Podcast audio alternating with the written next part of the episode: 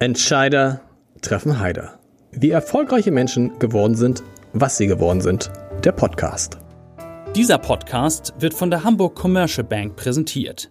Die ist jetzt eine private Geschäftsbank und hat ihren Sitz, wie ihre Vorgänger, seit vielen Jahrzehnten in Hamburg. Die Hamburg Commercial Bank ist spezialisiert auf mittelgroße Unternehmenskunden. Viele davon kommen aus den Bereichen Immobilien, erneuerbare Energien oder aus der maritimen Wirtschaft. Wenn es um komplexe Themen rund um klassische Bankdienstleistungen, um Projektfinanzierung oder Kapitalmarktprodukte geht, ist die Hamburg Commercial Bank eine sehr gute Adresse. Und jetzt viel Spaß bei Entscheider treffen Heider.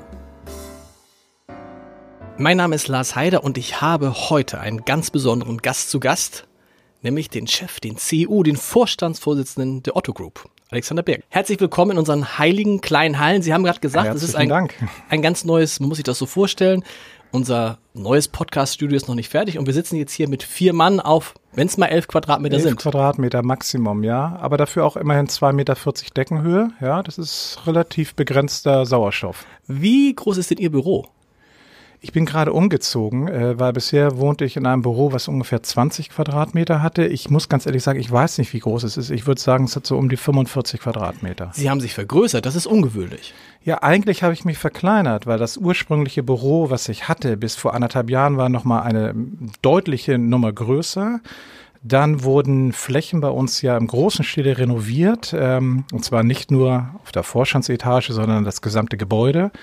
Und dann sind wir temporär für anderthalb Jahre ausgezogen und haben gesagt, bevor wir jetzt hier irgendwelche Vorstandsetagen oder ähnliches kreieren, äh, nehmen wir ganz normale Büros und fühlen uns da auch pudelwohl. Man fühlt sich fast verloren jetzt in so einem großen Büro. Haben Sie denn wenigstens noch ein Einzelbüro? Weil es gibt ja auch ganz viele Manager, die heute ganz stolz sind, dass sie sich mit vier, fünf Kollegen ein Büro teilen und nur noch jeder acht Quadratmeter hat und man sich täglich sieht, auf Bänken sitzt, auf Holzbänken sitzt. Ja, tatsächlich ähm, habe ich noch ein Einzelbüro, genau wie die anderen Konzernvorstandskollegen, wobei die Vorstände aus der Otto Kerngesellschaft, die haben sich dazu entschlossen, zukünftig auf ihre Büros zu verzichten und auf die Fläche zu ziehen. Unsere Entscheidung ist vor über einem Jahr gefallen, als wir diese Renovierung gestartet hatten.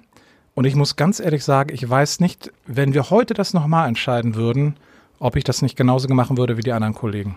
Warum? Weil tatsächlich verbringt man relativ wenig Zeit im Büro am eigenen Schreibtisch. Man ist super viel unterwegs. Ja, wir haben 52.000 Kolleginnen und Kollegen weltweit. Äh, da reist man viel. Wenn man nicht reist und ins Gespräch geht, dann weiß man nicht, was wirklich in der Gruppe passiert. Das heißt, die Nutzung meiner Bürofläche ist sehr limitiert.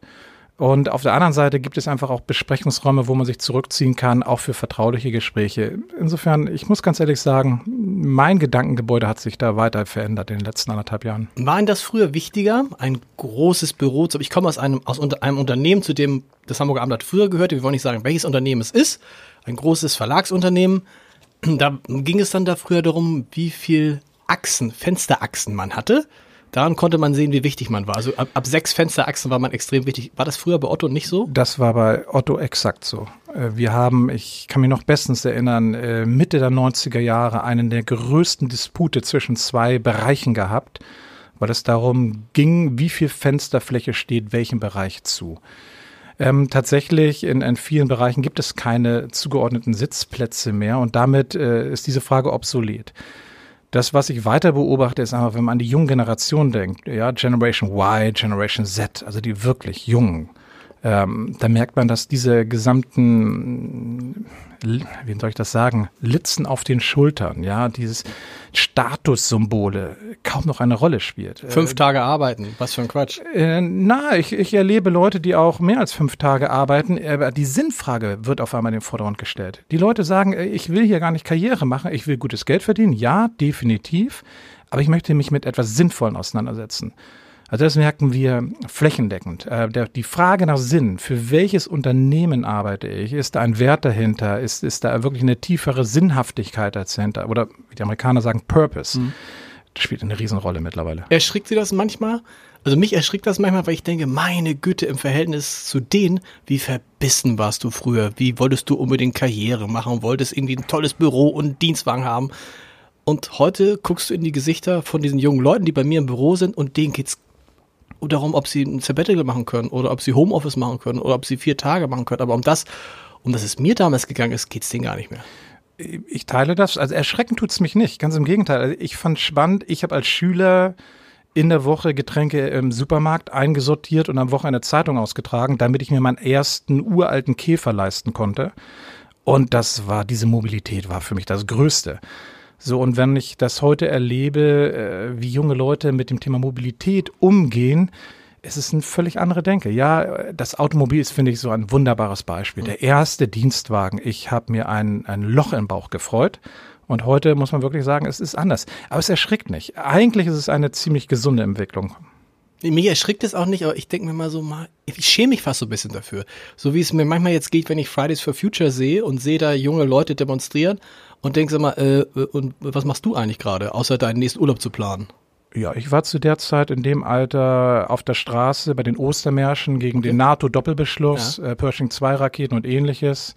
Ähm, da war ich auch schon engagiert, wobei wahrscheinlich nicht ganz so nachhaltig, wenn ich erlebe, wie oft äh, wirklich junge Leute und ich habe da vollstes Verständnis für. Ich finde das grandios, muss ich ganz ehrlich sagen. Auch wenn die Schulpflicht darunter leidet. Wenn die Auszubildenden äh, das während der Arbeitszeit streiken würden bei Otto? Kein Problem? Ich, ich finde das im Grundsatz richtig gut. Worum geht es da? Es geht um eine junge Generation, die aufsteht für etwas, äh, wovon sie überzeugt ist. Mhm. Und das finde ich super wichtig. Das finde ich super wichtig. Ich finde, das haben wir über viele Jahre nicht mehr erlebt. Und deswegen bin ich da ein großer Fan von. Ich habe auch mit einer Kollegin genau darüber diskutiert, als sie sagte, Alexander, ich glaube, meine Tochter ist heute Morgen auf der Demo. Sag ich, super. Nein, gar nicht super, erwiderte sie, weil sie hatten was anderes vereinbart. Und die Tochter hat wohlbewusst natürlich das Handy ausgeschaltet und ist auf die Demo gegangen. Was dann auch bestätigt wurde ja. am nächsten Tag. Und dann hatten wir eine lange Diskussion, ob man das eigentlich machen sollte oder nicht machen sollte. Und ich finde, so ein gewisser ziviler Ungehorsam ist an dieser Stelle, finde ich, etwas Hervorragendes. Die Kinder werden auch so ihren Schulabschluss machen. Und ganz im Gegenteil, ich finde, es ist eher charakterlich fördernd, was, was die Kinder da erleben, dass sie merken, sie stehen für eine Sache auf, gehen auf die Straße, kriegen Feedback, sie merken, sie können etwas bewegen, sie erzeugen Resonanz, sie übernehmen politische Verantwortung. Ich finde das großartig. Sie haben gerade gesagt, dass Sie seit den 90er Jahren bei Otto sind. Seit wann genau? Seit 1991, ja. Sie sind seit also 28 Jahren sozusagen verheiratet. Fast so lange wie meine richtige Ehe. Waren Sie, waren Sie davor mal woanders? Ich war davor eine gewisse Zeit lang noch bei Philips, ja. Philips Medizinsystem oder Medical Systems, ähm, auch hier in Hamburg. Ähm. Und dann ist es aber so, das erzählen ja viele, wenn man dann erstmal bei Otto ist, dann bleibt man bei Otto? Ja, ich glaube. Zumindest galt das Jahre, also in der Zeit, in der Sie angefangen haben, galt das vielleicht noch mehr als heute. Das, das, ist die Frage. Ja, auf der einen Seite gilt das, weil Menschen fühlen sich wohl bei Otto. Weil tatsächlich, wenn wir über diese Frage des Sinns reden, die wir vorhin schon zu greifen hatten, dann sehe ich einfach, dass diese Sinnfrage bei Otto mit, mit viel Inhalt gefüllt wird, weil das Unternehmen sehr verantwortlich ist in vielerlei Hinsicht. War das damals auch schon so? Ja, also wir haben ja schon seit, seit ich kann Ihnen das gar nicht ganz genau sagen, aber seit den 80er Jahren ist das Thema Nachhaltigkeit als strategisches Ziel definiert innerhalb der Otto-Gruppe. Und das war damals schon eine, eine, eine ganz äh, besondere äh, Sache. Auf der anderen Seite muss man fairerweise sagen, in den 80ern, auch Anfang der 90er Jahre, wurde das vielfach noch als Spinnkram abgetan, mhm. weil es war nicht en vogue. Und es war nicht so wie heute, wo jedes Unternehmen ja nachhaltig agieren muss, weil wenn es nicht nachhaltig agiert, hat es ja irgendwie einen wichtigen Zeittrend mhm. verpasst. Sondern das war irgendwo ganz früh von Michael Otto in diese DNA eingewoben worden von der Otto-Gruppe und es ist tief verankert. Und aber auf Ihre Frage zurückzukommen, ähm, ja, viele Leute bleiben lange, weil sie davon überzeugt sind, dass sie an der richtigen Stelle arbeiten. War das immer so über die letzten 29 Jahre, die ich dabei bin? Nein, da sind wir auch durch verschiedene Wellen gegangen. Mhm. Es gab eine ganze Zeit, wo gezweifelt wurde, wird Otto, um mal bei dem Kerngeschäft anzufangen, wird Otto in der Lage sein, diese digitale Transformation überhaupt zu meistern? Schaffen die das oder schaffen die das nicht? Und da gab es viele Zweifler. Das, und das ist eine Sache, die ich nie verstanden habe, weil ich habe mir, ich hab mir überlegt, Sie sind doch eigentlich als Otto von dem ganzen, von der ganzen Digitalisierung am wenigsten. Ihr, Ihr Kerngeschäftsmodell hat sich doch gar nicht so verändert. Sie haben immer schon Dinge zu Leuten geliefert. Die Leute haben es aus dem Katalog bestellt. Das Einzige, was sich geändert hat, heute bestellen es die Leute im Netz. Aber ja. eigentlich im Kern hat sich ihr Modell doch gar nicht so verändert. Aber Herr Heider, das ist ja genauso, als wenn ich jetzt sagen würde, Ihre Medienbranche hat sich ja durch die Digitalisierung ja überhaupt nicht verändert. Sie äh, produzieren Nachrichten und Informationen und Reportagen und schicken sie zu den Kunden. dass dazwischen jetzt auf einmal Social Media stattfindet, Genau, das, das woanders. ist- klar. und das ist ja bei uns genau das Gleiche. Die, die, die, früher waren ja die, diese Einkaufsreise, die war ja einfach. Kunde erhält einen Katalog, Kunde blättert, Kunde schickt eine Bestellung oder ruft an. Heute wird der Kauf stimuliert über Google, wird stimuliert über soziale Medien, über Werbung dort. Die sogenannten Customer Touchpoints, wie man so im Neudeutschen formuliert, sind nicht mehr drei, vier, fünf wie früher, wo es dann Printwerbung gab, Fernsehwerbung, Radiowerbung gab und dann das, was wir zu Kundinnen und Kunden geschickt haben, sondern das sind heute 70, 80, 90 oder mehr. Und das macht es ungleich viel schwerer, da in diesem Bereich tatsächlich den Kunden richtig zu adressieren. Und wir sind natürlich von einer ganz anderen Marktsituation, weil diese großen äh, Anbieter aus Amerika, aus China, die gab es damals überhaupt nicht. Es war ein lokaler Markt. Genau. Das ist, glaube ich, auch der Kern. Ich würde das für Zeitung sein. Der Kern für Zeitung ist halt, dass wir früher das Monopol auf die Druckmaschinen hatten. Heute braucht man keine Druckmaschinen mehr. Heute kann theoretisch auch bei Ihnen, jeder kann mit einer gut gemachten Internetseite, kann Versandhandel, wenn wir das Wort mal nehmen, äh, aufziehen und dann relativ schnell erfolgreich werden. Sie zeigen das ja gerade selber, Sie kannibalisieren sich so ein bisschen selber mit About You und zack ist das Unternehmen in wenigen Jahren eine Milliarde Euro wert. Das wäre vor zehn Jahren gar nicht, oder vor 20 Jahren gar nicht gegangen so schnell. Ja, und ich glaube, die zwei Haupttreiber, die wir aktuell sehen, sind auf der einen Seite Technologie, weil Technologie macht auf einmal möglich, dass ich bestimmte Prozesse abbilden kann, die früher nur wenigen Unternehmen vor, äh, vorbehalten waren. Und auf der anderen Seite ist super viel Geld im Markt. Ja, Geld heutzutage, Liquidität zu besorgen, ist für die meisten Startups kein großes Problem. Und damit kann ich natürlich dann auch anfangen, im Spiel von vermeintlich Großen mitzuspielen. Das heißt, da ist auch ein Vorteil von Otto weg, weil ein Vorteil von Otto war ja auch früher, die Familie hat Geld, eigenes Geld und hat das im Notfall investiert. Und nicht nur im Notfall, sondern hat das gerne investiert. Also die Familie steht äh, glücklicherweise immer noch komplett hinter der Gruppe, das ist gut so. Ähm, aber natürlich haben Sie recht, wir sind mit der Gesamtfirma nicht am Kapitalmarkt, wir sind nicht börsennotiert. Und wenn Genau. ich nicht börsennotiert bin, dann habe ich auch ungleiche Kräfte, das stimmt. Und deswegen geht es bei uns, wir müssen an diesen Stellen einfach smarter sein, neue Wege gehen, andere Wege gehen, um erfolgreich zu sein. Der Wettbewerb ist auch deshalb mit ihrem Hauptkonkurrenten Amazon ein ungleicher, weil Amazon eben nicht direkt das Prinzip der Nachhaltigkeit als eines der Hauptpunkte hat. Also ich will sagen, Amazon denkt viel stärker in Quartalen als Otto. Otto denkt ja nach wie vor als Familienunternehmen eher in Generationen, oder? Ja, natürlich, wir denken wirklich langfristig und ähm, das halte ich aber für einen ganz großen Vorteil. Aber können den Wettbewerb mit Amazon deswegen kurzfristig gar nicht gewinnen oder wollen ihn gar nicht gewinnen? Ja, ich, ich weiß ja, diese, diese, dieser Vergleich äh, zu Amazon wird ja immer wieder und immer wieder und immer wieder gezogen. Und ist Wenn ich jetzt, er ist zu kurz gegriffen. Okay. Ja, an einigen Stellen greift, an einigen Stellen greift er nicht. Äh, zur Otto-Gruppe gehört äh, die Firma Manufaktum, um ein Beispiel zu nennen. Manufaktum hat eine bestimmte Zielgruppe, die hat mit Amazon überhaupt nichts am Hut. Sind die jetzt durch Amazon betroffen? Nein. Nein. Wir haben ähm, auf der anderen Seite Logistikdienstleister, die auf einmal eine ganz andere Situation haben, wo Amazon vielleicht aus einer anderen Rolle heraus auch wichtig ist. Wenn ich das jetzt auf Otto selbst beziehe, ist uns wichtig, wir werden auch mit Otto niemals ähm, Amazon kopieren. Weil es halten wir für töricht und auch den falschen Weg, sondern wir müssen unseren eigenen Weg suchen und der hat viel mit Persönlichkeit zu tun, mit Nahbarkeit. Ich, ich kann Menschen erreichen, ich kann bei Otto anrufen.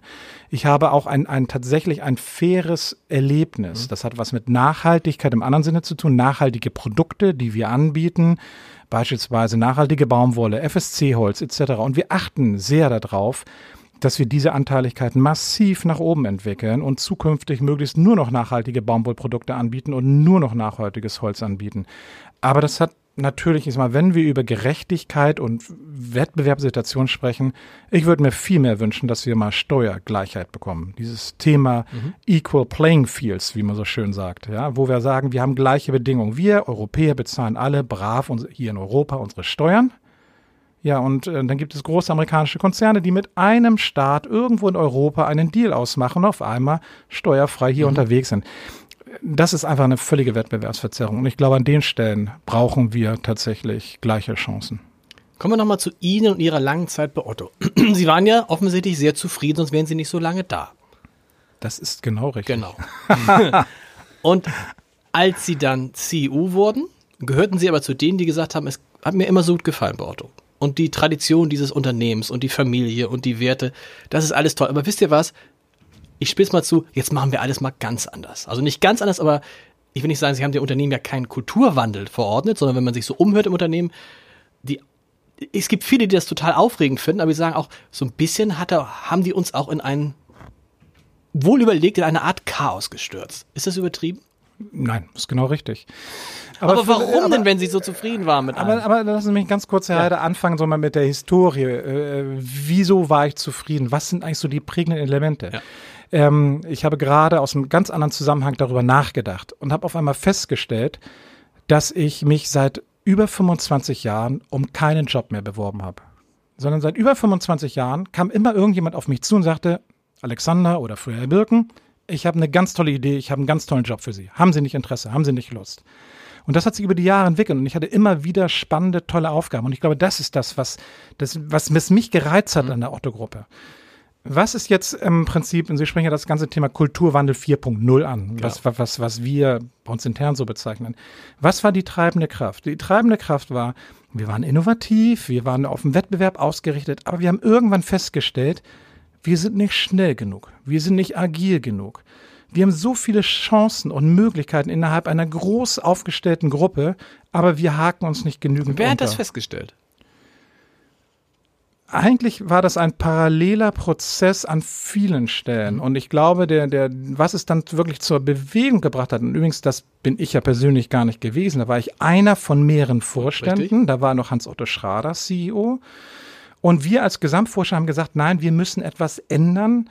Ganz ehrlich, wir wissen gar nicht, wie wir das machen wollen, aber wir müssen es ändern. Und spannenderweise kamen unsere beiden Shareholder, Michael und Benjamin Otto, genau mit dem gleichen Thema auch an den Tisch und sagten, wir brauchen eine andere Kultur. Wir sind zu langsam, wir sind nicht beweglich genug und wir kollaborieren gar nicht genug in der Gruppe.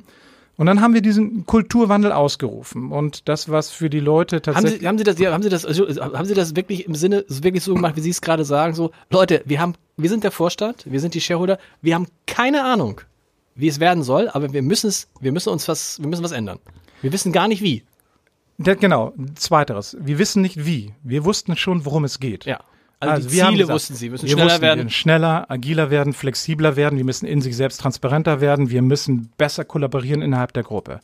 Und dann haben wir gesagt, liebe Leute, wir können euch aber gar nicht sagen, wie, aber wir rufen jetzt den Kulturwandel aus. Mhm. Wir geben euch so zwei, drei, vier Aussagen dazu. Die eine war, es wird kein Projekt sein. Es wird ein Prozess.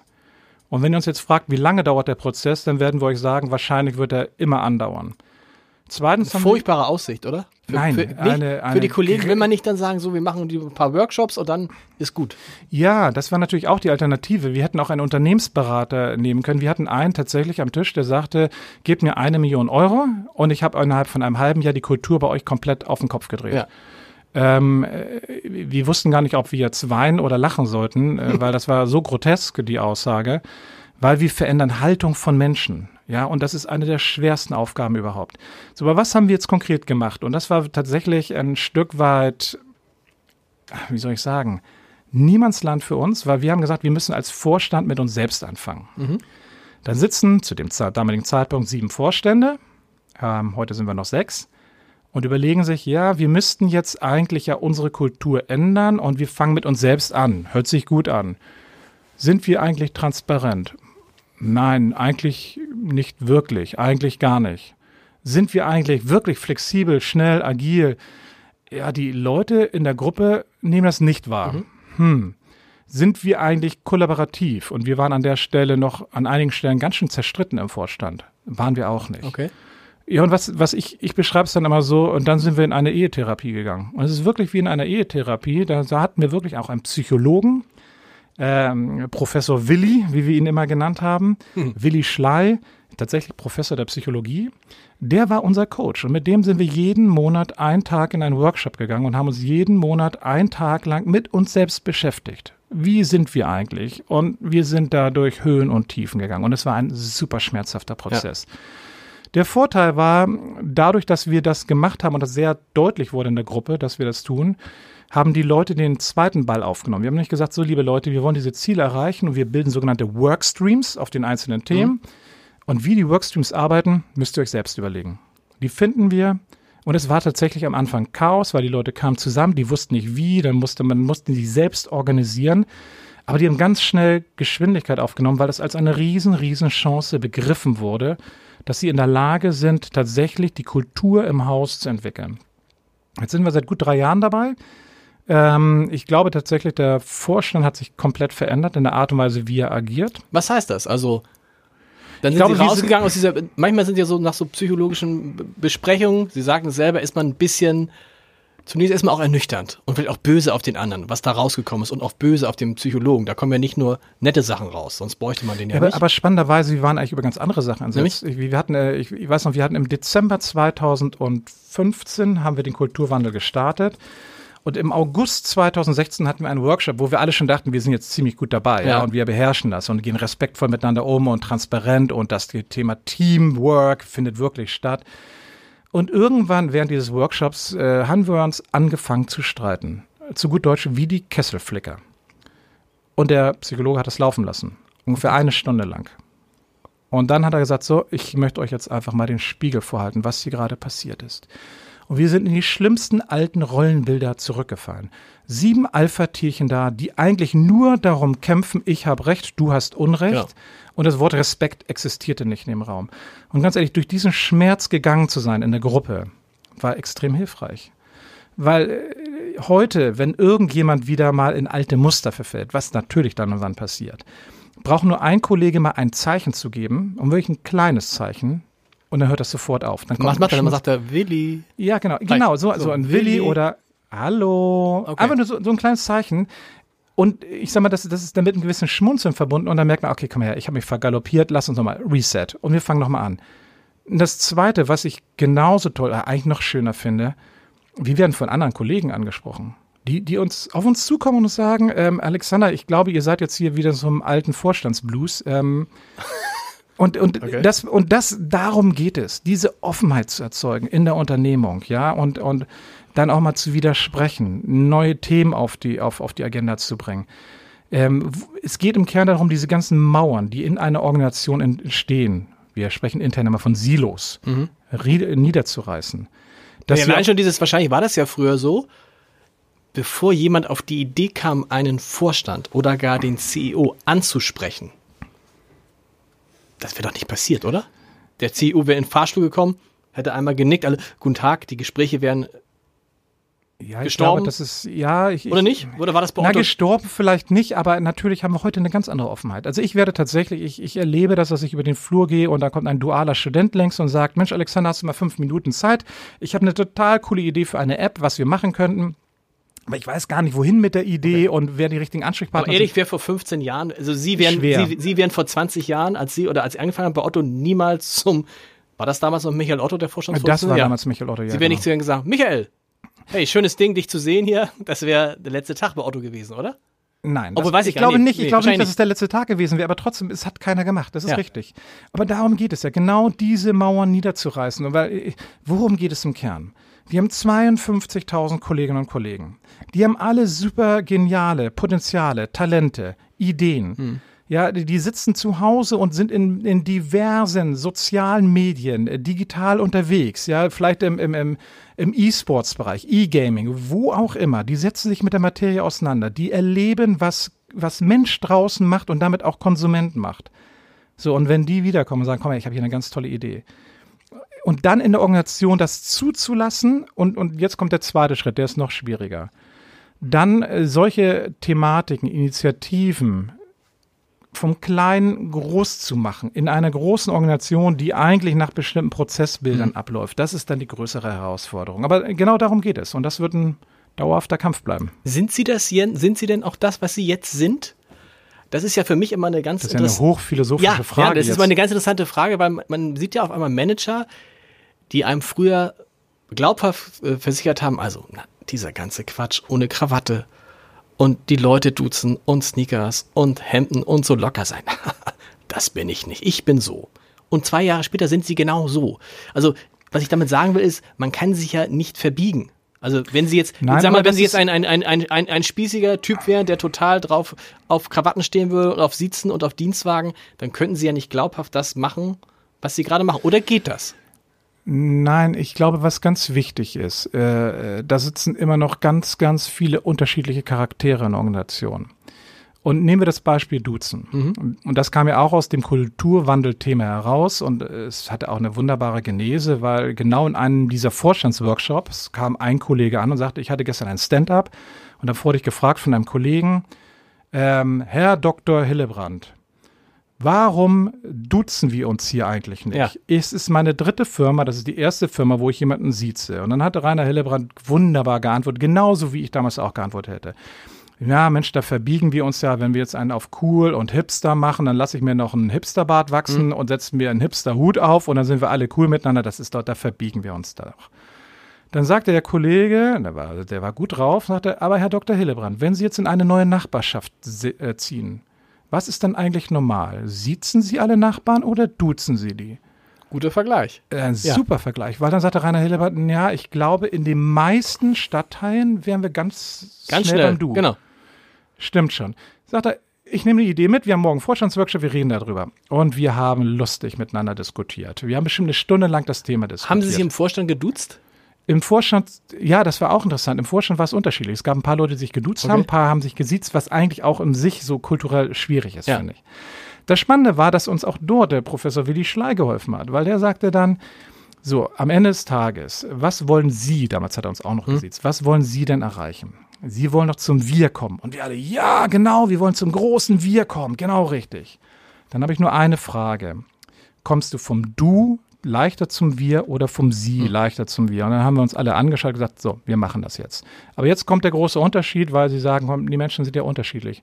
Wir haben dann bewusst gesagt, es wird nicht eine verordnete Duzkultur, sondern wir Vorstände bieten jedem im Haus das Du an. Ja. Das ist eine ganz andere Aussage.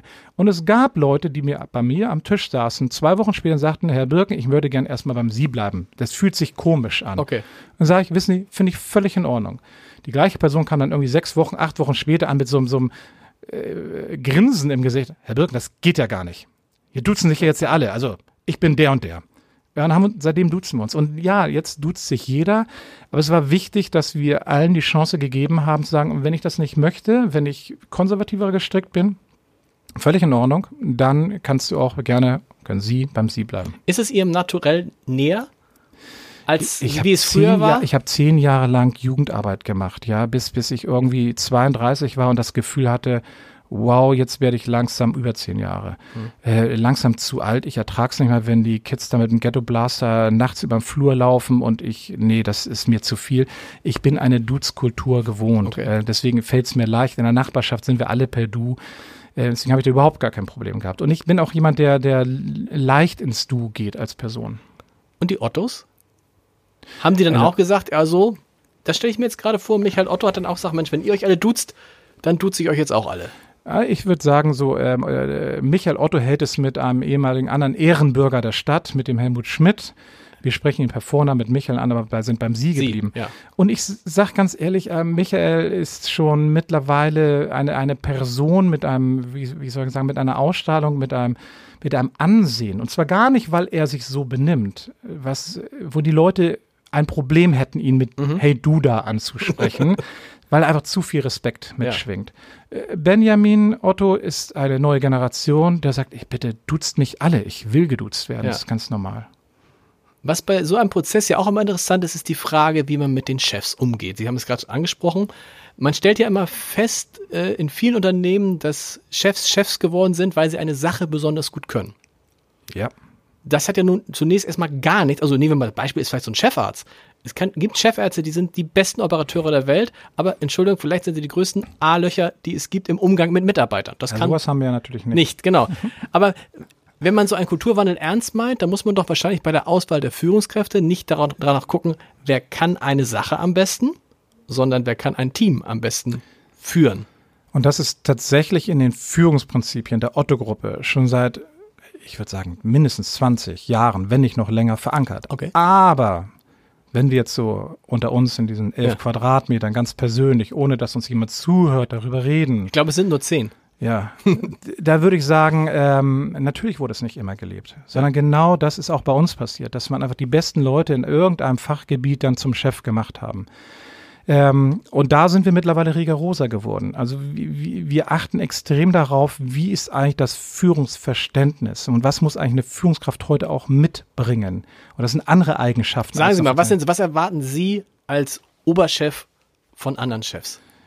ich denke mal, die Führungsrolle äh, heute in dieser digitalisierten Welt hat ganz viel mit Coaching-Elementen, mit Enabling zu tun. Ich, ich sage immer den jungen Leuten, die in diesen Führungsnachwuchsprogrammen sind, überlegt euch wirklich, ob ihr Chef werden wollt. Weil ihr mhm. müsst auch alles Unangenehme damit machen, weil das ist ja nicht alles immer toll und überlegt euch, wollt ihr das eigentlich des Ansehens, der Hierarchie wegen, des Geldes wegen tun oder seid ihr wirklich an Menschen interessiert? Das, was Wichtigste für mich ist, dass Chefs an Menschen interessiert mhm. sind und Menschen fördern wollen, Talente. Äh, da kommt meine alte Zeit aus meiner äh, Jugendarbeit heraus. Es geht immer darum, Talente, Gaben zu identifizieren und die bei Leuten rauszukitzeln und dann in die richtigen äh, Jobs auch zu entwickeln. Aber wenn man ehrlich ist, wie viele Chefs kennen Sie, bei denen das so war? Und die nicht, die nicht, wahrscheinlich ist bei Otto, aber wenn ich jetzt überlege, alle Chefs, die ich so kenne, waren die jetzt wirklich an den Menschen interessiert? Ja, da gibt es einige, aber viele waren auch an eigener Macht, an eigenen Einfluss interessiert, dass sie viel Geld verdienen, dass sie wichtige Leute treffen und erst in zweiter Linie an dem, mit denen sie zusammengearbeitet haben. Ja, ich glaube, dass, also ich betrachte das nicht ganz so schwarz-weiß. Mhm. Ja, weil wenn ich jetzt mal ganz offen mich selbst betrachte, natürlich, wir hatten vorhin drüber gesprochen. Ich habe mich äh, außerordentlich gefreut, als ich meinen ersten Dienstwagen gefreut ja. habe. Das war mir wichtig, das war relevant. Ja, auch 5,50 Euro vielleicht mehr zu verdienen, war auch relevant oder ist auch relevant. Aber ähm, es ist trotzdem eine grundsätzliche Frage, kann ich mit Menschen, bin ich an Menschen interessiert? Und das ist schon etwas außerordentlich Wichtiges. Das, was wir jetzt heutzutage in vielen Bereichen Schritt für Schritt umsetzen, ist, dass wir dieses Führungsbild aufteilen. Mhm. Weil es gibt ja unterschiedliche Führungsinhalte. Manchmal muss ich Menschen führen. Manchmal muss ich ein Projekt führen. Manchmal muss ich inhaltlich führen. Das sind ja alles unterschiedliche Führungsrollen. Und wir sind tatsächlich dabei, in einigen Bereichen, die jetzt komplett neu aufzustellen, zum Beispiel unser gesamter Business Intelligence Bereich bei Otto im Kerngeschäft, mhm. BI, ich glaube, wir reden da über mehr als 200 Menschen. Da sind die Führungsrollen komplett neu definiert. Und damit kann ich auf einmal crossfunktionales Arbeiten ermöglichen, weil ich aus den alten Hierarchie- und Funktionsdenken rausgehe. Und dann brauche ich auch unterschiedliche Arten von Führungskräften, weil dann gibt es manche ganz tolle Projektleiter und die können jedes Projekt orchestrieren und organisieren und strukturieren. Aber sie sind als Menschenführer schwierig. Braucht der Projektleiter weniger Empathie? Ach, ich glaube, Empathie schadet niemanden. Aber das Projekt muss ja fertig werden. Also das muss da eher, das ist dann eher etwas für den strengeren Chef ich, ich, ich, ganz ehrlich, das sind so äh, Begrifflichkeiten, mit denen okay. ich super wenig anfangen kann. Okay. Ganz ehrlich, streng müssen wir alle mit uns selbst in Sonne sein, weil wenn wir Ziele erreichen wollen und wenn wir, wir sagen bei uns, wir wollen gemeinsam Maßstäbe setzen und insbesondere für unsere Kunden. Und dann müssen wir super streng, jeder mit mhm. sich selbst sein. Tue ich das eigentlich oder tue ich das nicht? Mhm. Ähm, Brauche ich noch den Oberlehrer mit dem erhobenen Zeigefinger? Der einem Kollegen erklärt, was er falsch gemacht hat und dass er seine Ziele nicht erreicht hat. Nee, es ist viel besser, wenn der, der Kollege selbst weiß, weißt du was, ich habe eigentlich mich committed, wie so, wir benutzen so viele neudeutsche Wörter, Entschuldigung. Ich habe mich wirklich, ich habe das Versprechen abgegeben, dieses, dieses Ziel zu erreichen. Und dann erreiche ich es wirklich nicht. Und was machen Sie mit dem Oberlehrer? Der wird ja noch, wird ja, wird ja in den vergangenen drei Jahren, werden ja vielleicht auch ein paar Oberlehrer noch da gewesen sein. Wir nehmen die mit auf die Reise und versuchen wirklich an Haltung zu arbeiten. Mhm. Nochmal ganz wichtig, nicht am Verhalten. Verhalten kann ich mir eintrainieren. Da kann ich, einen, kann ich einen Schauspielunterricht nehmen und dann weiß ich genau, in welcher Stelle muss ich mit welchem Haltung heißt, ich bin überzeugt von ich dem, bin, was ich tue. Ja, ich bin davon überzeugt und und ich, nochmal, das ist das, was ich immer als schmerzhafte Reise bezeichne im Kulturwandel. Also ein paar bleiben dann auch Definitiv. Und es gibt Leute, die sagen, das ist nicht mehr meine Welt, da fühle ich mich nicht wohl und gehen. Und es gibt andere Leute, die sagen, wow, manche muss man auch zum Jagen tragen die am Anfang sagen, na ja, da wird jetzt eine neue Sau durchs Dorf getrieben und Kulturwandel, jetzt warten wir mal ein Jahr ab, dann ist das Thema dann auch durch und dann machen wir wieder weiter wie immer. So, äh, mittlerweile haben alle verstanden, nee, nee, der, mhm. der Atem ist länger und mhm. wir, wir bleiben dran. Aber das Spannende ist, ähm, es gibt Leute, die am Anfang das für nicht wirklich relevant erachtet haben und das auch offen sagen. Am Anfang war ich, ich habe mitgeschwommen, aber ich, ich habe eigentlich, das hat mich gar nicht interessiert. Mittlerweile habe ich das erkannt, warum das wichtig ist. Und ähm, das sind mir, muss ich sagen, die wertvollsten Kollegen, weil die sind durch eine schmerzhafte eigene Reise gegangen. Sie haben einen wunderbaren Satz gesagt, das ist gar kein richtiger Satz, oder doch? Sie haben gesagt, der Kulturwandel ist der Umsatz der Zukunft. Ich ja, ahne, was Sie damit meinen, aber bevor ich sage, was ich glaube, was Sie damit meinen, passt es ja jetzt, wo Sie schon mal hier sind, dass Sie selber sagen, was Sie damit meinen. Ja, tatsächlich. Also manchmal bin ich überrascht über meine Kreativität, weil das war auf der sogenannten Work Awesome in Berlin, wo mich äh, eine Dame fragte, ja, aber Herr Birken oder Alexander, ich glaube, wir waren sogar per Du in der ganzen Session. Wie ist denn das ja, wenn es euch mal richtig schlecht geht? Ja, und der Umsatz läuft nicht so. Und dann müsst ihr nicht dann sagen, wir machen jetzt mal ein bisschen weniger Kulturwandel und machen ein bisschen mehr Geschäft. Mhm. Und dann rutschte mir so raus, nee, der Kulturwandel von heute ist der Umsatz von morgen. Und das meine ich auch so. Wir waren mit dem letzten Geschäftsjahr umsatzseitig nicht zufrieden als Otto. Mhm. Wir waren einfach nicht zufrieden. Wir haben unsere Ziele nicht erreicht. Heißt das, wir müssen jetzt am Kulturwandel abschneiden? Nein. Was ich aber an einer anderen Stelle auch immer sage, ähm, wir, wir brauchen den Kulturwandel, diese Veränderungsprozesse, um nach vorne wirklich noch agiler zu werden. Ähm, und auf der anderen Seite müssen wir aber auch überlegen, dass ähm, wir den Kulturwandel nicht um des Kulturwandels willen machen. Ich drücke es manchmal sehr hart aus. Auf großen Bühnen mit mehreren hunderten Kollegen und Kollegen sage ich immer, wir machen nicht Kulturwandel, damit ihr euch wohler fühlt. Mhm. Ähm, viele kennst keine, keine besonders gute Nachricht für so. Ja, Weil man hängt immer das Gefühl, ja. alles wird irgendwie doch besser. Wir duzen den, die haben, die kriegen jetzt auch mal kleinere Büros, wir können uns selber organisieren. Das sind die erstmal Dinge. Aber ich kann sagen, sie, ihre Leistung war wirklich richtig schlecht. Oder ja. ich kann sagen, du, deine Leistung war richtig, wirklich schlecht. Ja. So, ich kann beides sagen. Nochmal, warum habe ich diese, diese, diese, diese Aussage immer und immer wieder getätigt in der Gruppe? Wir machen Kulturwandel, um agiler, flexibler, schneller zu werden, unseren Kunden besser zu bedienen. Das Schöne ist, ich sage immer, 80 bis 90 Prozent von euch fühlen sich auch mit diesem Kulturwandel wohler. Ich kann es nicht für alle garantieren, mhm. weil es gibt genau auch Leute, die mit Schwierigkeiten haben, Bauchschmerzen haben, die lieber gerne auch einen, äh, vielleicht einen, einen Ablaufprozess im Tagesalltag haben, wo sie morgens wissen, was sie den gesamten Tag bis abends machen und dann ist gut. Und wenn ich mich nur auf diese... Ist das nicht, sind das nicht übrigens die meisten, die meisten, die gern nicht nur wissen müssen, wollen, was sie morgens machen und mittags und abends, sollen sie auch wissen, was mache ich das nächste Jahr, die nächsten fünf Jahre, ist mein Arbeitsplatz sicher. Also dieses Gefühl, möglichst wenig Veränderung zu haben, ist ja etwas, was die Deutschen und vielleicht auch die Menschen bei Otto in den vergangenen Jahrzehnten ausgezeichnet hat. Ja, ich, ja, natürlich, es wird uns Deutschen immer nachgesagt und wir kennen auch alle diese Gallup-Studien, wie viel Prozent dann tatsächlich der, der Kollegen und Kollegen in einem Unternehmen tatsächlich die extra Meile gehen. Ja.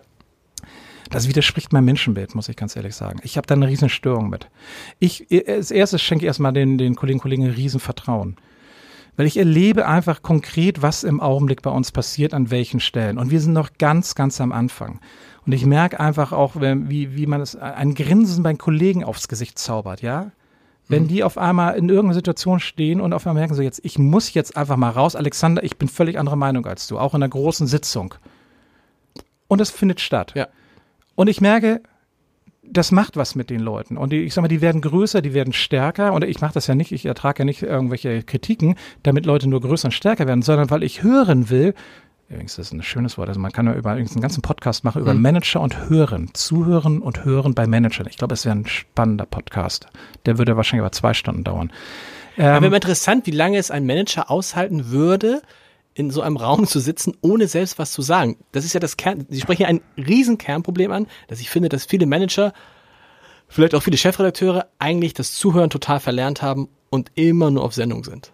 So, und der Vorteil ist, wenn man dann verheiratet ist, glücklich seit 29 ja. Jahren und auch vier mittlerweile erwachsene Kinder hat, dann lernt man irgendwann zuhören, ähm, auch als Manager.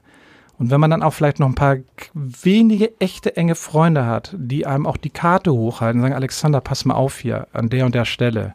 Na, Thema Bodenhaftung und so weiter. Ich glaube, dass das hilft schon mal. Und nochmal, was, was jetzt passiert in der Otto-Gruppe, dass das Leute direkt in Runden sagen. Die, die, die, ich habe Menschen, die zu mir kommen und sagen, ich muss mal, Alexander, du redest über beispielsweise Empowerment von Mitarbeitern. So, und wir erleben bei uns in dem Bereich jetzt Folgendes. Wir haben eigentlich bei uns eher eine Angstkultur. Mhm. So geschehen mhm. in Gesprächen mit mhm. Otto. Und dann fangen wir an, in das Gespräch einzusteigen. Und dann fange ich an, auch mehr Gespräche zu führen und dieses Thema zu adressieren. Ich werde diese Themen nicht lösen, ist dann auch nicht meine Aufgabe, aber die dann so reinzuspielen in die Organisation, dass diese Themen aufgenommen werden äh, und verändert werden das zu erleben, das, das sind für mich Highlights, weil ich dann erlebe, ja, die, die Leute nehmen mich ernst, ja, die sagen, ja, wir sind auf einer Reise, ich, ich habe hier ein Riesendefizit zu dem, was du eigentlich forderst, Alexander, aber ich, ich erlebe dich, dass du das ernst nimmst und deswegen komme ich mit der Kritik zu dir und ich erwarte, dass dann auch was passiert. Und das finde ich toll und das hat was mit Zuhören zu tun. Aber wie machen, das ist trotzdem für mich auch immer, immer eine Frage, wie machen Sie das, dass Sie dann zuhören? Also auch, ich merke das ja selber in Redaktionskonferenzen, dass dann geht es los und dann denke ich, ja, aber nach fünf Sekunden habe ich eigentlich schon ein Bild davon, denke ich, und möchte eigentlich das Thema schon abbrechen und zum nächsten kommen und muss mich dann sehr zusammennehmen, um dann auch wirklich zuzuhören und Leute ausreden zu lassen. Und ehrlich gesagt erlebe mhm. ich das bei ganz vielen Top-Managern genauso noch viel, viel. Ich könnte Ihnen ja Geschichten erzählen von Leuten, die eine Aufmerksamkeitsspanne von nicht mal einer Sekunde hatten. Da meine ich schon beim nächsten Thema. Wie machen Sie das? Ich, also, sich selbst zu beschreiben ist immer am allerschwierigsten, ja. Ich, ich, ich versuche mal eine, eine These, woran das unter anderem liegen könnte. Wir sind vor über 20 Jahren in das Thema Online-Geschäft eingestiegen. Ähm, und mit, mit einem kleinen Nukleus und mit kleinen Wachstumsraten und auch vom, vom, von der gesamten Geschäftsanteiligkeit war das alles super klein. Und vor zehn Jahren haben wir den ersten Venture-Fonds aufgelegt in Silicon Valley. Mhm. Das, das, das, das war lange bevor diese berühmte Männer-WG aus, aus einem Haus, was ich jetzt auch nicht nennen möchte, ähm, hier mal auch in Silicon Valley mal gelebt hat. Also wir waren schon ein paar Jahre vor ja. dort. So, und ähm, am Anfang haben wir diskutiert, was soll uns das eigentlich bringen? Ja, natürlich wollen wir eine Kapitalverzinsung haben, sowieso, aber wir wollen Zugang haben zu Menschen, zu Technologien, zu neuen Businessmodellen, zu dem, wo wirklich Veränderung passiert, ja. diese berühmte Disruption. So, und wenn man dann in die Gespräche geht und nicht anfängt, richtig zuzuhören und eigentlich gar keine Antworten zu geben, sondern nur zu fragen, zu fragen, zu fragen und dann ist man da verloren. Und ich glaube, das war ein ganz wichtiges Stimmt, das ist ein guter Punkt. Man merkt es auch, wenn man mit den neuen Unternehmern zusammensitzt, da haben Sie total recht, die fragen eigentlich die ganze Zeit. Ich war die so senden verblüfft. nicht so die, die, die ne? Also das Ja, genau. natürlich. Und, und die sprechen auch, gefühlt sprechen die viel weniger als so die klassischen Manager. Ja, wir deutsche Manager sind natürlich ähm, mit dem Gehen auf die Welt gekommen. Wir können allen erklären, wie die Welt funktioniert. Ja, aber nur leider sind ja so ein paar Sachen dazwischen gekommen, jetzt gerade aus Silicon Valley oder aus, aus Seattle, wo wir sagen, hm, ähm, vielleicht sind wir doch nicht der Nabel der Welt. Und das Spannende, genau wie Sie es beschreiben, war dann in meinen ersten Gesprächen, ich habe meine Fragen gestellt und auf einmal stellen die mir ganz viele Fragen. Mhm. Sag ich, warum stellen die mir jetzt Fragen? Eigentlich sind wir doch hier, damit wir unsere Fragen platzieren können. Aber das, da habe ich gemerkt, das war auch keine Höflichkeit, das war Wissbegierde. Die wollten wissen, die wollten lernen. Ich bringe ein anderes schönes Beispiel. Tarek Möller, About mhm. You, Gründer, kennen ja viele, vielleicht auch Zuhörer, ähm, ein, ein, ein imposanter Unternehmer.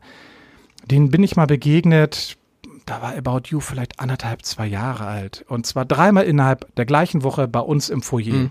Und beim dritten Mal sagt Tarek, sag mal, was machst du hier eigentlich die ganze Zeit?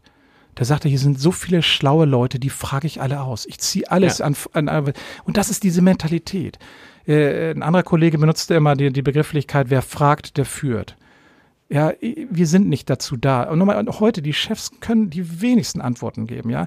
Wir leben ja zum ersten Mal überhaupt in einer, in einer Generation, wo die jungen Leute mehr wissen als die erfahrenen mhm. Manager. Das heißt, das ist ja das ganze System, was wir auf den Kopf stellen müssen. Das, das ist ja auch ein Teil des Kulturwandels.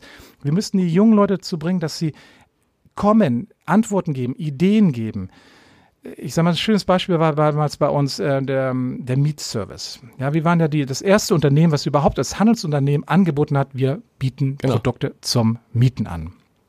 Otto Now, das ging am Anfang um Waschmaschinen, Kaffeemaschinen, Fernseher. Mittlerweile ist die Produktpalette erweitert. Mittlerweile bieten das auch noch zwei, drei andere Anbieter an. Und das war eine, eine, eine herrliche Entstehung, weil es waren junge Wilde, so haben wir die genannt. Das waren so 20 junge Leute und die wurden zusammengesteckt. Macht euch mal Gedanken, was müssten wir eigentlich anders machen? Wo ist die nächste tolle Business-Idee? Mhm. Und dann kamen die mit dem Mietservice an.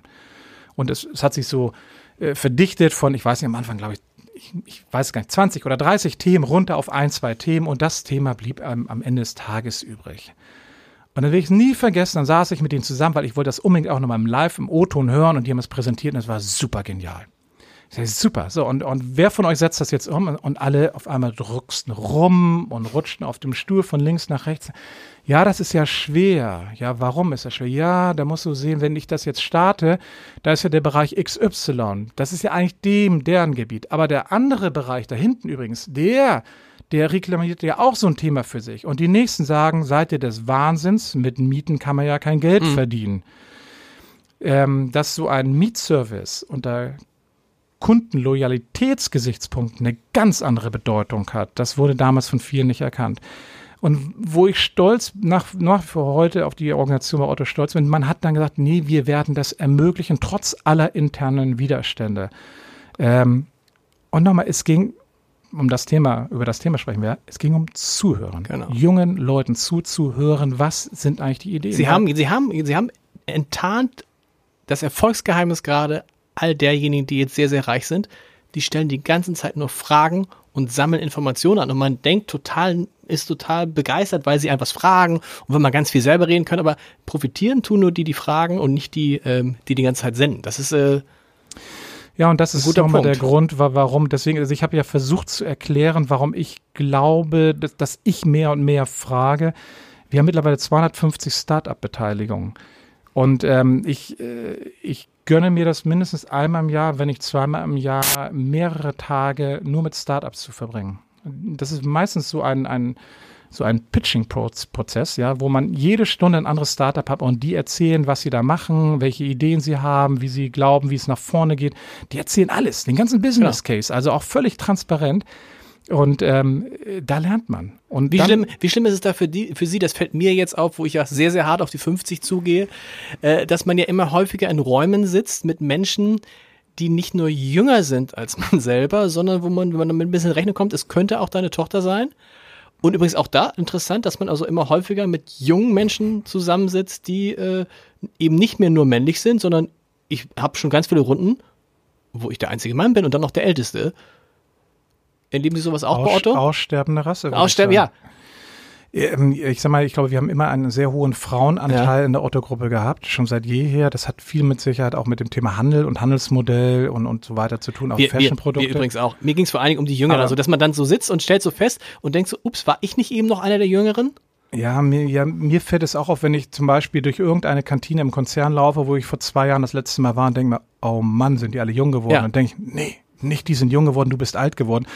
Äh, Auf der einen Seite ist es erschreckend, auf der anderen Seite dadurch, dass wir jetzt ganz viele Projekte haben, wo nicht mehr die wohlgedienten Älteren entsandt werden, sondern wo crossfunktionale Teams sich mit auch vielen jungen Leuten zusammenfinden, ähm, erlebe ich super viele junge Leute und das ist, das ist ein Quell der Inspiration. Das ist einfach fantastisch. Ich will nochmal auf Ihren Satz zurückkommen mit dem Kulturwandel ist, Kulturwandel ist der Umsatz der Zukunft.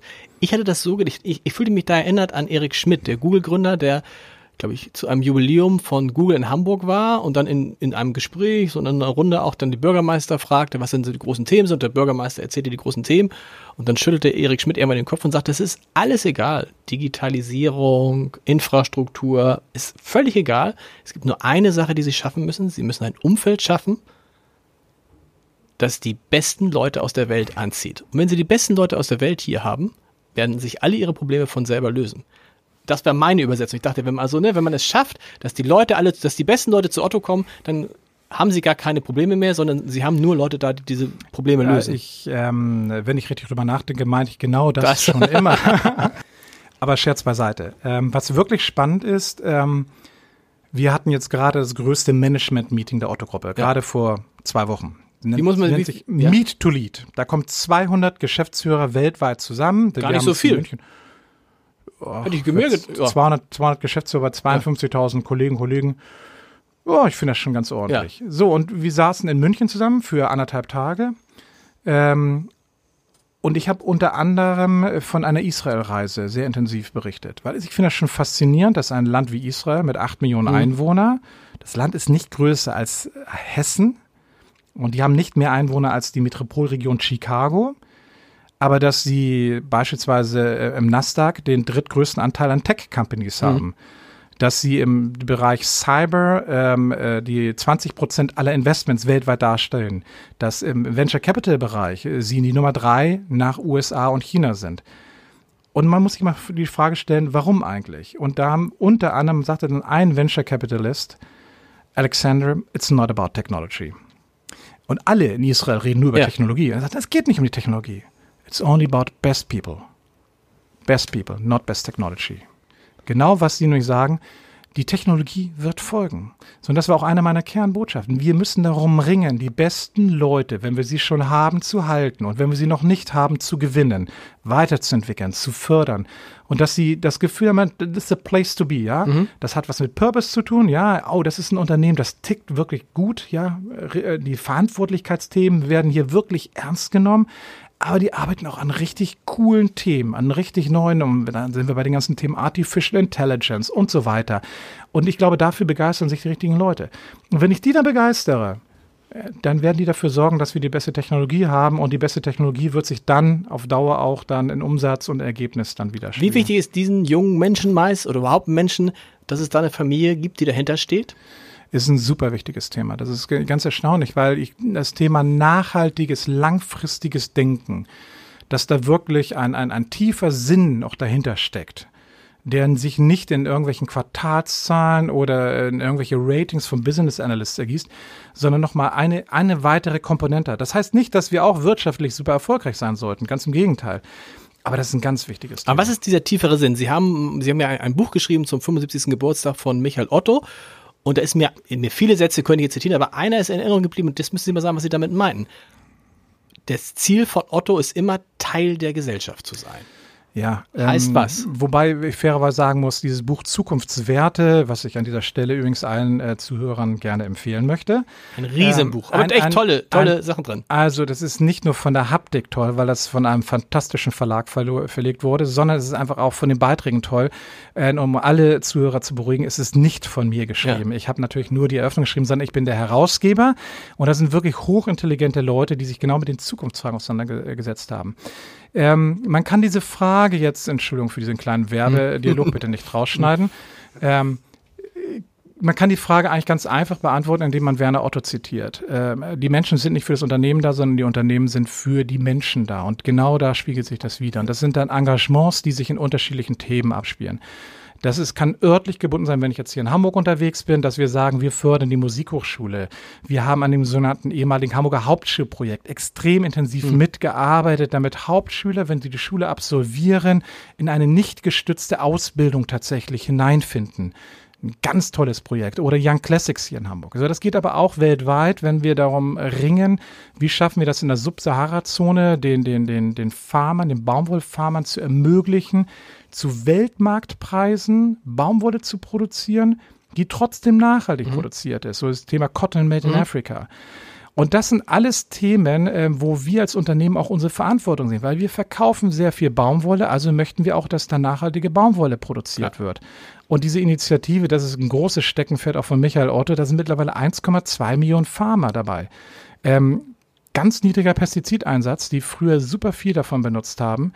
Und mit vielen anderen Nebenprodukten, wie zum Beispiel ähm, der Verpflichtung, dass die Kinder, auch die Mädchen, bis zur neunten Klasse in die Schule gehen, mhm. was sehr unüblich ist in einigen dieser Länder. Ähm, und es geht darum, dass wir nicht nur Geschäft um des Geschäftswillen betreiben, sondern da, wo wir Geschäft betreiben, auch überlegen, an welchen Stellen können wir positiv einwirken. Soziale Standards in Südostasien bei der Produktion von Textilien ein anderes Thema, und Sie merken, ich kann jetzt ja ohne Punkt die aufzählen. Wenn ich, wir haben jetzt uns äh, selbst investiert, obwohl es nicht unser Home-Turf ist, in die erste Textilfärbefabrik, die komplett ohne Chemikalien und komplett ohne Wasser auskommt. Okay. Ein ganz neues Patent, was Holländer äh, entwickelt haben. Und die haben versucht, das Produkt zu vertreiben, mhm. aber die ganze klassische Industrie wollte es nicht. Und wir haben gesagt, das ist ein sensationelles Produkt, weil es wirklich umweltschonend ist und haben jetzt ähm, die erste Fabrik in Vietnam aufgebaut und das ist hervorragend. Also das ist ein ganz großes Thema. Ähm, und das macht was mit den Kolleginnen und Kollegen. Die sagen, ja, das sind wir. Ja, da, da, wollen wir auch Maßstäbe setzen in einer ganz anderen Art und Weise. Das sind auch Sie, weil, als ich im Vorfeld mit Leuten gesprochen habe, die Sie gut kennen, sagen die, wir haben das Gefühl, der Alexander ist politischer geworden. Jetzt nicht privat, sondern in seiner Funktion. Stimmt das?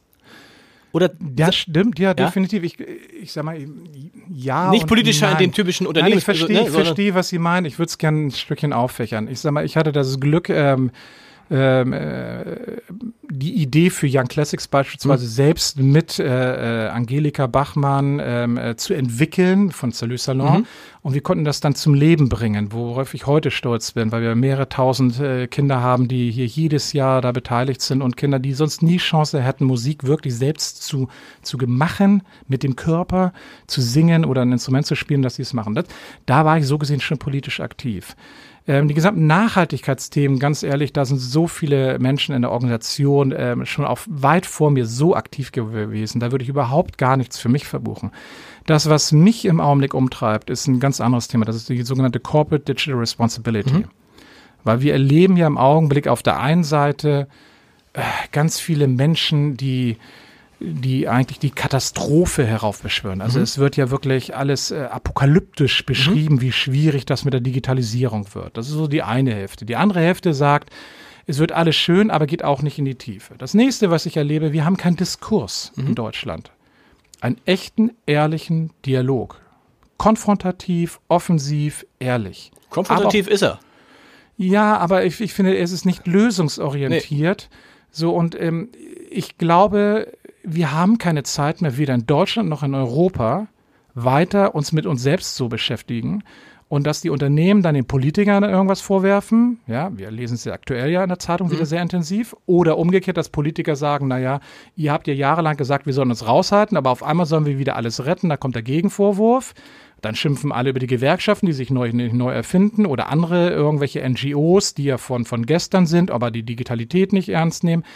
Und ich glaube, wir müssen aus dieser Vorwurfshaltung komplett rausgehen und wir müssen in einen echten Dialog treten. Mhm. Und ähm, nochmal, wir sehen im Augenblick, die gesamte digitalen Impulse kommen aus Amerika und aus China. Und witzigerweise werden mit den digitalen Modellen auch die Wertemodelle der Amerikaner und die Wertemodelle der Chinesen nach Europa rüberkommen. Ja, und ähm, da muss ich ganz ehrlich sagen, ich wäre froh, wenn wir unsere europäische soziale Marktwirtschaft, die ich für eine der genialsten Errungenschaften überhaupt politisch wirtschaftlich sehe, wenn wir die nach vorne entwickeln können in eine digitale, sozioökologische ähm, äh, Marktwirtschaft, basierend auf unseren europäischen Werten. Und im Augenblick importieren wir die Werte aus Amerika. Ich sag mal, die gesamten so sozialen Medien sind amerikanisch geprägt. Ja. Und mit den sozialen Medien findet dann auch das gesamte Wertegerüst der Amerikaner hier statt. Und nochmal, ich sage gar nicht, dass das verkehrt oder falsch ist. Ich will es gar nicht beurteilen oder verurteilen. Ich sage nur, es ist vollständig anders als unser. Und die Frage ist, wann fangen wir an, uns gesellschaftlich unterzuhaken? Auch mit Medien, Politikern, Unternehmen, um zu sagen, lass uns doch mal überlegen, wie sieht eigentlich unsere Antwort darauf aus? Und dann bitte nicht so in einem super deutschen Modus, wo wir erstmal sagen, wir müssen erstmal alles reglementieren und den Datenschutz an der Stelle nochmal verschärfen und alles erstmal verbieten und erstmal im Labor testen, bevor ich das auf Kunden zuschicke. Mhm. Ich glaube, wir brauchen viel Freiheit auf der einen Seite, aber auch Verantwortung auf der anderen Seite. Und ich glaube, das wird nicht weiter oder es wird nicht funktionieren, wenn wir weiter so in diesem gegenseitigen Bullshit-Bingo verharren, wie wir es im Augenblick sind. Das wäre ein ganz tolles Schlusswort, aber ich muss natürlich noch eine Frage stellen. Jetzt bin ich ganz es, gespannt. Jetzt ich auch. Gibt es noch eine andere Firma als Otto in Ihrem Leben? Also, bis Sie in Ruhestand gehen? Ähm, ich kann es mir im Augenblick nicht vorstellen. Auf der anderen Seite sagt niemals nie. Also, ähm, äh, was wir im Augenblick erleben bei Otto und der Otto-Gruppe, ist das eine der größten, spannendsten Aufgaben, die ich mir vorstellen kann. Und ganz offen angesprochen, ich, ich, natürlich sprechen mich auch Personalberater an und auch mit hochlukrativen, spannenden Aufgaben. Und ich weiß noch, wie ein Personalberater zu mir sagte, Herr Birken, Sie müssen jetzt gar nichts sagen beim zweiten Gespräch. Ich, ich weiß, wie Sie mir antworten werden. Ich habe Ihr Interview gestern in der Zeitung, hm, hm, hm, das kann sogar das Armblatt gewesen sein, Siehste? gelesen. Siehst du, Sie, müssen dem Armblatt Interviews geben, schon kriegen Sie Angebote. Nee, ganz im Gegenteil. Danach sagte nämlich der Personalberater, so. Sie werden ja sowieso nicht kommen. Sie wollen diese Aufgabe weitermachen, weil da hängt Ihr Herz, ja, und mein Herz hängt da. Was wir machen, um, ich sag mal, den Kulturwandel, über den wir die ganze Zeit gesprochen haben, den versuchen ganz viele Unternehmen hinzubekommen. Und ich will nicht sagen, dass wir es geschafft haben.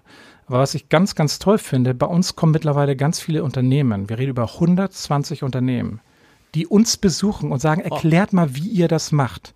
Wir sagen immer, äh, wir gehen unseren Weg, den kannst du auch nicht eins zu eins nehmen. Aber das geht hin bis zu sehr vielen DAX-Unternehmen, die sagen, erklärt uns das mal, weil wir, wir kriegen keinen Knopf dran. Und wir müssen auch Kulturwandel initiieren, aber wir wissen noch nicht genau wie. Ist das schöne Gefühl eigentlich dabei auch? Das hat gestern Dieter Lenzen, der, der, der Präsident der Universität Hamburg, gesagt, dass er, je länger er in einem Amt ist, je weniger groß wird der Druck, den er verspürt, je mehr ist der Rücken frei und desto befreiter kann er sich, kann er auch auftreten. Das ist bei Ihnen auch so, dass Sie sagen, also des Geldes wegen müsste ich es wahrscheinlich nicht mehr machen. Äh, ich, ich, glaube, das ist ähm, äh, bei, bei, mir ist es eine gesamt andere Thematik und ähm, wir sind ja ähm, vielleicht auch glücklicherweise meine persönliche Vita ja nie eingestiegen in diesem Podcast. Ich glaube, es hat vielleicht was mit, mit, mit, mit meiner Entwicklung über wirklich die letzten 54 Jahre zu tun. Ich bin ein ziemlich entspannter Mensch. Ja. Und ähm, ich, ich was hätte ich da fragen müssen? Was wäre was wär der, was wäre ein Kernpunkt, wo Sie sagen, dass deshalb bin ich so entspannt, der in Ihrer Vita schlummert? Herr Heider, ganz ehrlich, das Problem ist, ich kann Ihnen das noch nicht mal sagen. Ich okay. weiß nur, ich bin wirklich stressresistent. Und ich frage mich manchmal, warum eigentlich? Oder ja. ich kann super gut abschalten. Und ich glaube, das hat was tatsächlich ein Stück weit mit meiner schulischen Entwicklung mhm. zu tun. Ich habe ja so eine Frage erwartet, was sagten eigentlich Ihre Lehrer über Sie? Die kommt ja auch noch in dem Fragebogen, den wir dann in Print allerdings nur veröffentlichen, ah, damit die Leute alles, was das Abendblatt macht, ah, lesen. Okay, okay. Was haben denn Ihre Lehrer über Sie gesagt? Ähm, Sie haben insbesondere geschrieben, er lässt sich zu oft ablenken. Okay. Lenkt aber ist das nicht. Und ähnliches. Aber das stand bei mir, stand doch überall. Es stand bei mir drin, stand bei Tarek Müller drin, stand irgendwie, was steht, steht bei jedem drin? Er lässt sich zu oft ablenken. Ja, redet er, im Unterricht, ich lenkt andere ab. Ob das dann bei Ihnen auch dazu geführt hat, dass Sie dann auch eine Klasse wiederholen mussten, das weiß ich jetzt nicht nee. genau. In meinem Falle war das der Fall. Ähm, Tarek hat ja da das Unternehmertum vorgezogen genau. statt der Schule. Nein, ich, ich glaube, dass tatsächlich so dieses ein bisschen Gegensein, gegen den Strich gebürstet sein mir geholfen hat, eine gewisse Unabhängigkeit im Kopf zu haben. Mhm. Gar nicht finanziell, aber im Kopf zu haben. Schon ganz früh. Offensichtlich. Ja, ich glaube, ich war jemand, der oft mal das Wort wirklich sehr offen auf der Zunge getragen hat. Ähm, und wo mir mal selbst ein Vorstandskollege sagte, Alexander, du lehnst dich jetzt gerade über das Geländer und hängst gerade noch mit dem kleinen C am Geländer. Dann sage ich, ich muss das sagen, sonst sterbe ich. Das geht gar nicht. Okay. Ähm, wäre natürlich nicht gestorben. Aber ich, ich glaube, das ist ein Stück weit die Mentalität. Und ich, das grundsätzlich mein, mein, mein Habitus, ich liebe einen ehrlichen, offenen Dialog. Und ich liebe Ehrlichkeit, echte Ehrlichkeit. Und, und haben nicht Angst, das zu verlieren? Wenn man Otto, wenn man Otto-Chef ist, also ich habe ich hab ganz viele, ich habe ganz viele, und ich habe einmal einen Chefredakteur erlebt, der wirklich, der war lange Chefredakteur und dann hat er diesen Job nicht mehr, der war völlig verzweifelt und sagt, was, mein Leben ist jetzt zu Ende, wieso bin ich jetzt nicht mehr Chefredakteur dieser und dieser Zeitung? Mhm. Und der war, das war für ihn das Schlimmste, was passiert. Der ist jahrelang darüber nicht weggekommen. Ich glaube, bis nee, heute. Nee, nicht. nee, damit werde ich, glaube ich, kein Problem haben. Ich sage mal, ich habe mit Michael Otto ganz am Anfang eine klare Verabredung getroffen, wie ich mit ihm kommuniziere. Und ich habe gesagt, mhm. Michael, ich möchte Ihnen gerne alles sagen. Und, und zwar sehr, sehr hart auch und, und, und mhm. ungeschminkt weil ich glaube, das ist für alle Beteiligten das Beste. So, und und das, das, das pflegen wir ähm, und das, das ist gut. Und wenn ich jetzt äh, nach vorne denke, ich, ich, wenn ich jetzt hier so sitze und ich finde es ja total spannend hier beim Abendblatt, äh, vielleicht sollte ich mich mal für eine Chefredaktion hier beim Hamburger ja. Abendblatt bewerben. Und dann wäre das vielleicht noch ein zweiter Schritt nach Otto. Also vielleicht muss ich meine Frage von vorne oder meine Antwort revidieren. vielleicht habe ich doch noch eine Zukunft im Zeitschriftenbereich da, Verlagswesen. Da, äh, da freuen wir uns auch. Vielen Dank für den Besuch. Sehr gerne. Vielen herzlichen Dank.